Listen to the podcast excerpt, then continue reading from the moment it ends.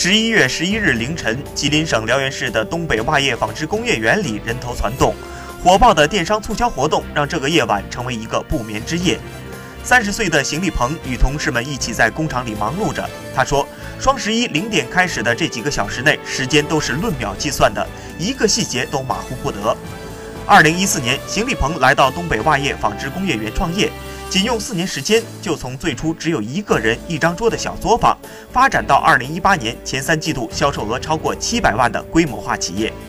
说到成功，他坚信是设计与研发起到了决定性作用。截至目前，东北袜业纺织工业园累计吸引三千多名大学生前来创业。